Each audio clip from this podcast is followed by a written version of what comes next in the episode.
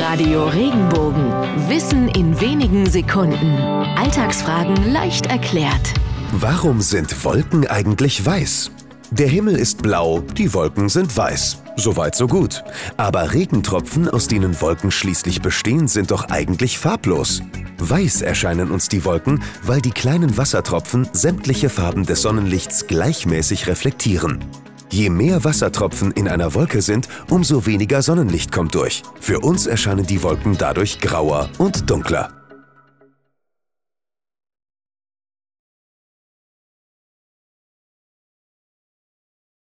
Wenn dir der Podcast gefallen hat, bewerte ihn bitte auf iTunes und schreib vielleicht einen Kommentar. Das hilft uns sichtbarer zu sein und den Podcast bekannter zu machen. Dankeschön.